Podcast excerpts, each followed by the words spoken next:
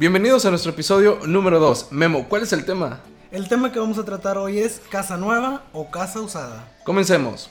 Bienvenido a este foro creado para ti, en donde analizamos, opinamos y discutimos. ¡Ey! ¿Cómo que discutimos? Políticamente debatimos. Ok, debatimos. En cantidad de temas, siempre desde nuestra óptica. Porque recuerda, cada uno habla de la feria según le va en ella. Transmitiendo desde la frontera norte de México, donde la educación te cambia, cruzando el charco.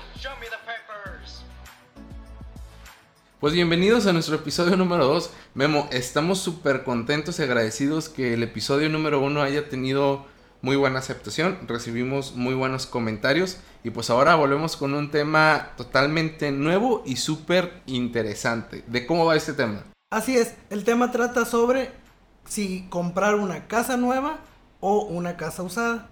Sale que aquí realmente lo que nosotros queremos, como lo dice bien nuestro eslogan, es que ustedes escuchen una opinión diferente. Obviamente aquí les traemos recomendaciones. Sobre todo creo que tú Memo vas a ser aquí el experto ya que pues tú tienes una carrera de arquitectura y también eres un perito valador. Entonces creo que es bien sano que la gente nos escuche, escuche tus recomendaciones porque hay veces que la gente está pensando, oye, ¿y si compro una casa nueva? O si mejor compro una casa usada, si compro un terreno, pues aquí vamos a recopilar todas estas opiniones, esperando que los comentarios que hagamos aquí sean de utilidad y te ayuden a tomar la mejor decisión. Totalmente de acuerdo. Creo que también es muy importante que pongan atención a los consejos que les vamos a dar para poder tomar la mejor decisión, así sea comprar una casa nueva o comprar una casa usada. Entonces, para no perdernos tanto en el tema y realmente ir aportando los, los comentarios necesarios, ¿te parece, Memo, si dividimos el tema en tres secciones? Que creo que es aquí lo, lo importante para la gente que nos, nos está escuchando, perdón. Casa nueva. Ok. Casa usada y terreno baldío. ¿Te parece? Ok, muy bien. Bueno, entonces nada más para hacer una, una pequeña introducción, pues Memo es tiene la carrera o tiene una licenciatura de arquitectura. ¿Sí es licenciatura o...? Es licenciatura. Ok, una licenciatura en arquitectura y también eres... Soy maestro en evaluación inmobiliaria. Ok, Memo, iniciemos de lleno con este tema. Cuando la gente ya tiene en mente invertir en una casa nueva, ¿cuáles serían los pasos a seguir? Como primer paso, lo más importante es saber cuál es el crédito con el que contamos.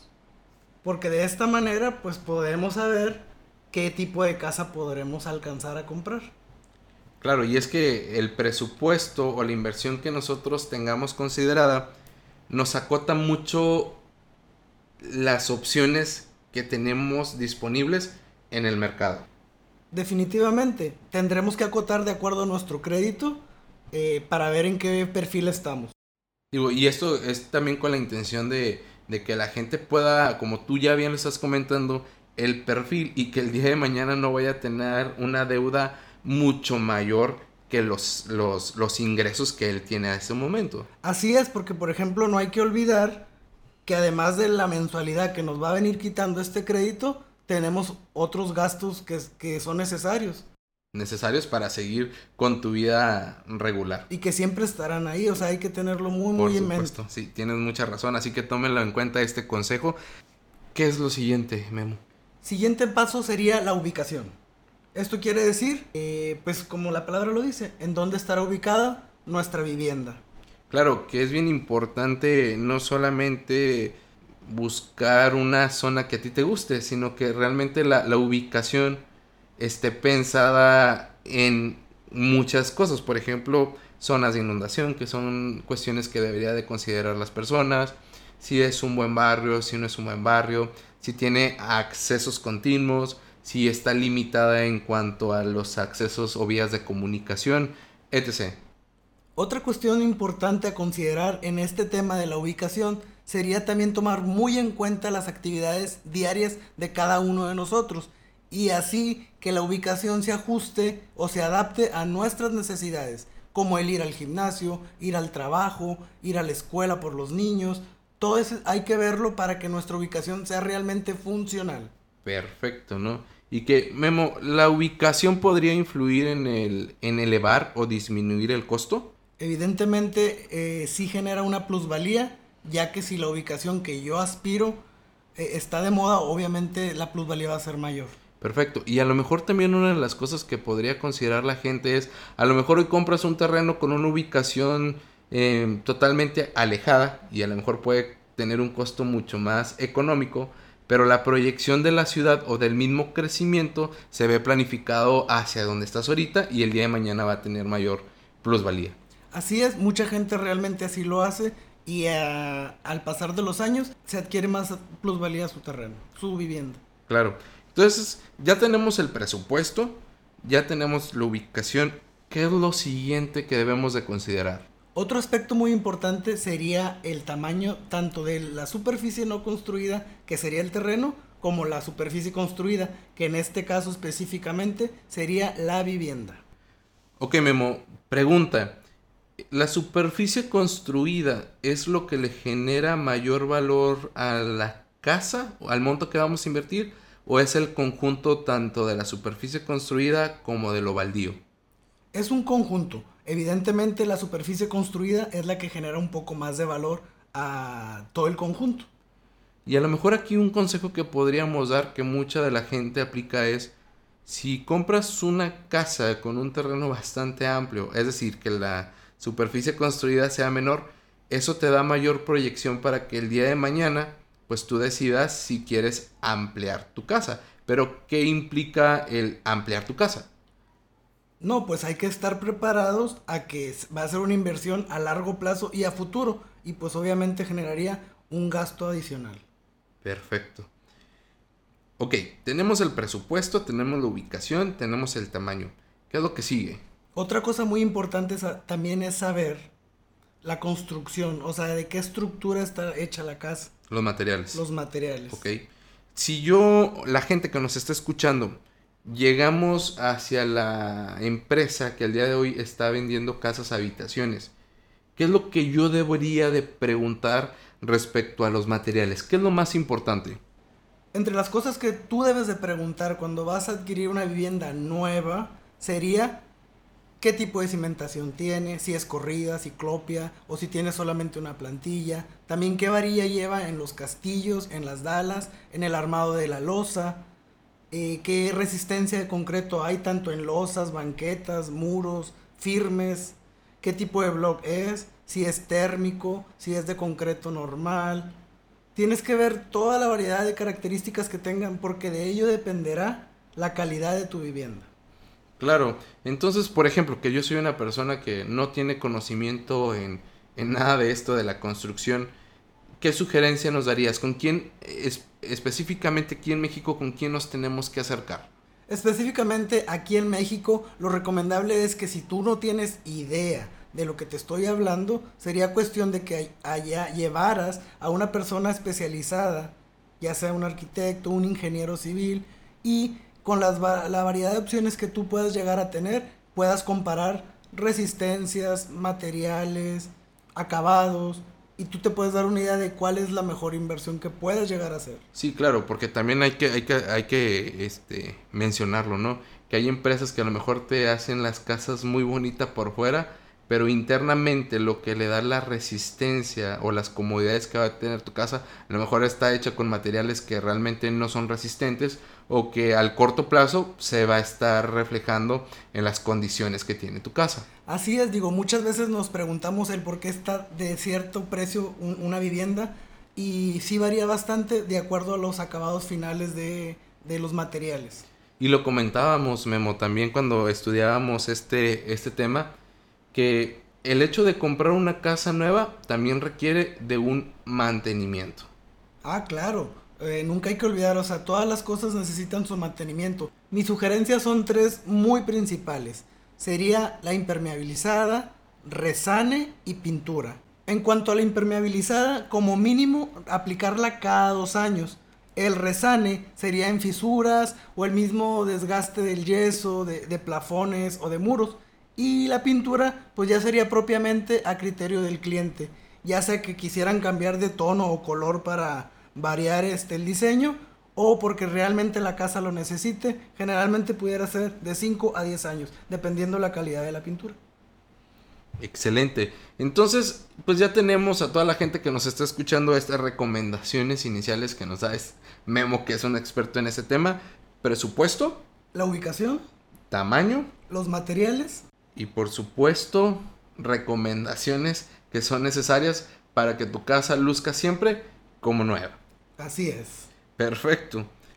Ahora Memo, ¿qué diferencia hay entre comprar una casa usada? Digo que, que no necesariamente el término usado eh, quiere decir que, que sea malo, ¿no? Ah, no, no, digo, como todo. Hay casas nuevas que están mal construidas y hay casas usadas que están muy bien construidas. Entonces yo creo que eso no, no tiene nada que ver en, en, Claro. en, en una, en esta comparación. Por supuesto. ¿Cuáles serían las consideraciones a tomar? Muy importante, la primera es saber la vida útil de esa vivienda, porque de eso dependerá la calidad de los materiales que, que propiamente la estén soportando. No, y adicional que también, como lo mencionamos al inicio, el presupuesto.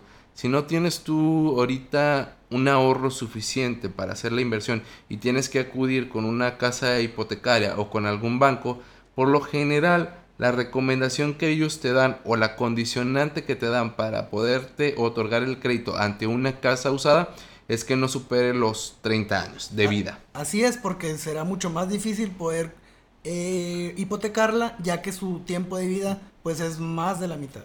No, y, a- y adicional también que los bancos lo, lo que protegen es si es un crédito hipotecario, pues que realmente adquieras una vivienda que vaya a ser de utilidad o que tenga una vida útil para ti. Así es, porque la inversión no es francamente barata. No es Entonces, barata, correcto. eh, también están protegiendo tus, Los intereses. tus intereses del derecho habiente, por Claro. así decir.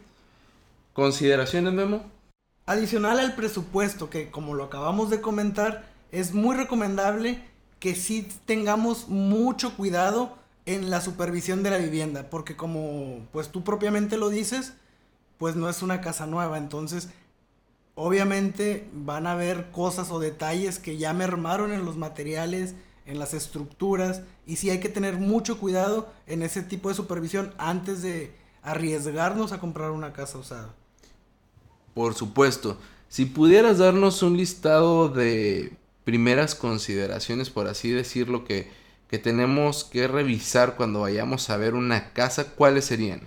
Mira, tú desde que llegas a una casa, lo primero que ves es su fachada.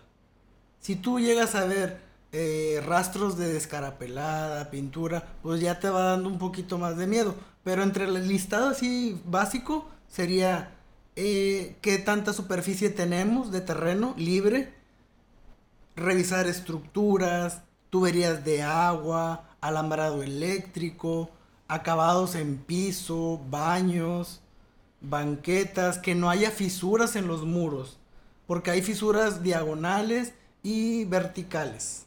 Las verticales propiamente no tienen mucho de qué preocuparse. Las diagonales son las que ya pudieran tomarse en consideración, ya que nos dan este, presencia de, de un hundimiento de la casa misma. Perfecto. Que, que al final de cuentas creo yo que uh, cuando compras una casa usada, siempre debes de tener una, un dinerito extra. ¿Por qué?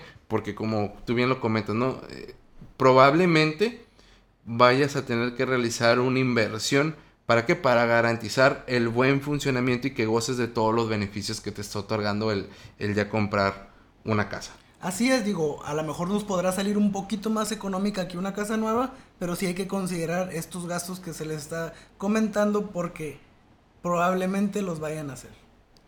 Ok, Memo. Entonces tenemos la- el presupuesto, tenemos también el tema del tamaño y las recomendaciones que tú nos estás haciendo para revisar antes de adquirir una casa. Que por lo general eh, las personas que te venden este tipo de, viviendas eh, pues ya tienen un historial. Sí te pueden proporcionar este, en la honestidad que deberían de tener las personas pues aquellas, aquellos defectos que, que tiene la casa, ¿no?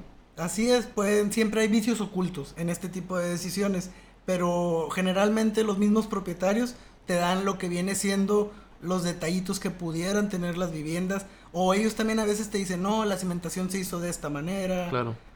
Memo, cuando yo una persona que es ajena y que no tiene todos estos conocimientos indispensables, obviamente tienes que ir con una persona preparada para que te oriente y te ayude a, tomar la mejor decisión. En cuanto a la casa usada, ¿qué, realmente tú me dices que si es aceptable eh, perdonar o pasar, por así decirlo? No sé si, si me expliqué la pregunta. O sea, ¿qué, qué estamos dispuestos a a dejar pasar. Por ejemplo, ah, oye, que el cableado no le funciona, el cableado eléctrico. A lo mejor tú me puedes decir, ¿sabes qué? Pues acepta así la casa porque el cableado eléctrico, pues no haces una inversión superior a N cantidad y es algo que, realmente tiene un, arreglo fácil. ¿Qué, a, a, eso va mi pregunta. ¿Qué es lo que sí podemos perdonar de una casa usada? Lo que yo sí dejaría pasar sería eh, cambiar eh, iluminación, pintura, impermeabilizante y que haya fisuras horizontales. Eso es lo que yo propiamente dejaría pasar. Que eso sí tiene ¿Solución? digo solución con una obviamente con una inversión, pero no una inversión no, no, extraordinaria. Es muy, mínima, es correcto. Lo que yo no dejaría pasar serían fisuras diagonales.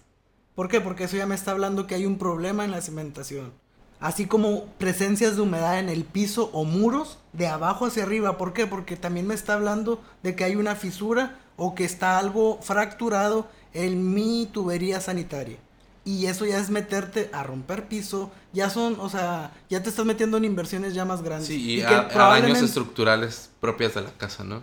Propias de la casa y que, por ejemplo, en, cuanto a la humedad, como te hablaba, no sabes realmente en qué parte de la casa pueda estar. Sí, que te obligue a, a prácticamente perforar todas las paredes. Así es, es correcto.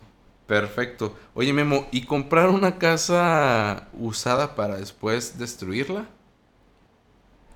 Pues mira, mucha gente generalmente compra ese tipo de situaciones, las casas en esa situación, cuando les gusta demasiado la ubicación. Perfecto. O cuando ya de plano la casa o se las vendieron muy baratas y la tienen que destruir, que créeme, también genera un costo, porque el ir a derrumbarla, quitar escombro, te genera un costo. Que precisamente esto nos lleva a la última, eh, de, al, último concepto, ¿no? Ya vimos lo que es casa usada, casa nueva, y comprar un terreno baldío para construir, ¿qué conlleva? ¿Qué es lo que tenemos que, que considerar?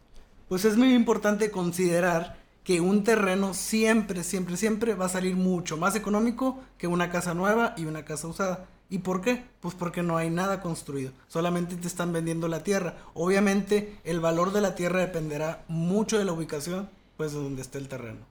Claro, y aparte aquí, bueno, uno de los beneficios más importantes que yo le veo al comprar un, terreno baldío es que pues tú planificas un diseño de tu casa a tu gusto, a tu medida, a tu presupuesto. Así es, si vas con las personas indicadas, pues se personaliza el diseño para tu vivienda, para tu familia, para ti, para tus funciones. Pero el construir una casa desde cero, digo, porque ya estamos diciendo que vamos a comprar un terreno obviamente para construir, implica mucho mayor gasto o te desgasta más mentalmente. Créeme que te genera mucho menor gasto que una casa, un crédito eh, hipotecario en unas casas nuevas o, usadas, seminuevas. Pero como decías bien, eh, sí te genera el estar batallando con comprar material, lidiar con los maestros, con los albañiles. Entonces sí te genera un poquito más de estrés mental, por así decirlo. Claro, porque todas las decisiones tienen que ser tuyas, Desde el simple hecho de, de, contratar a un arquitecto que te haga el diseño, y el arquitecto que te va a preguntar, oye, ¿cuántos metros cuadrados tu cuarto? Y tú, pues, no sé, quiero un cuarto grande, quiero un cuarto chico. O sea, que todas esas decisiones realmente te desgastan, pero al final de cuentas el resultado, pues, tiene que estar de acuerdo o va a quedar de acuerdo a como tú lo, lo planeaste. Así es, es correcto. Y propiamente el resultado económico será mucho menor que adquirir una casa nueva. Definitivamente. ¿Por qué saldría mucho más económico? ¿Por qué? Porque los precios los adquieres tú o tu arquitecto o quien te esté administrando la construcción.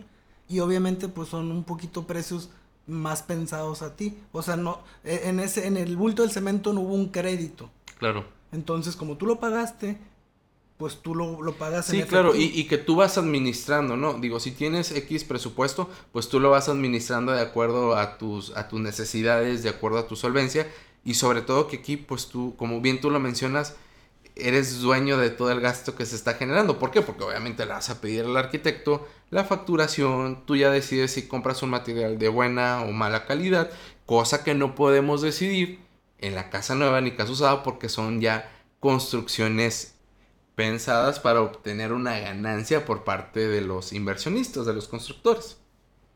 Así es, eh, y ciertamente muy pocas constructoras te dan la opción de que tú puedas cambiar diseños. Eh, diseños, materiales, estructuras, generalmente todo ya viene en prototipo. Y a lo mejor te darán dos o tres opciones de vivienda y nada más. Y que ahí dentro de- del costo inicial de la casa, pues ya va incluido todo, ¿no? Y a lo mejor vienen costos bien inflados, que a lo mejor tú no tienes ni idea. Con todo este contexto, vayamos a las ventajas y Desventajas. ventajas de comprar una casa nueva, una y una. Que los materiales son totalmente nuevos. No te preocupas por la, por la planeación de tu casa. Las amenidades que pueda llegar a tener el fraccionamiento donde vas a comprar tu casa. La casa hot and ready, lista para llegar y despreocuparte. La vida útil de tu casa está al 100. Si ustedes consideran o tienen otra ventaja, háganoslo saber. Ahora, ventajas de comprar una casa usada.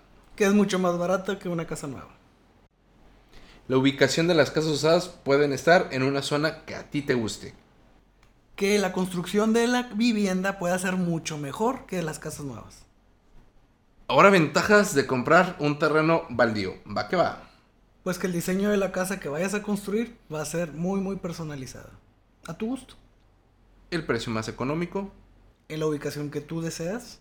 Que tu presupuesto se pueda adaptar de acuerdo a tus ingresos. Ahora, desventajas de comprar una casa nueva. Que a lo mejor la ubicación está retirada de mis actividades diarias.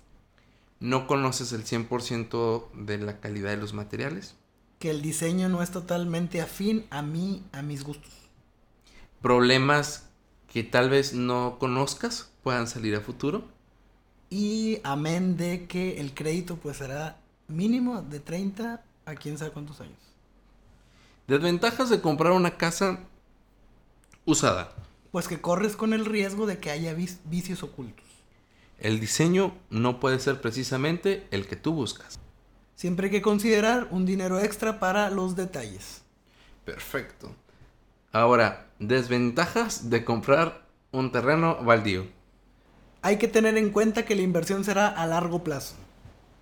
Tienes que lidiar con preguntas incómodas de los arquitectos.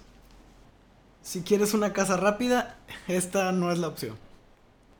Y estas fueron las ventajas y Desventajas. continuemos.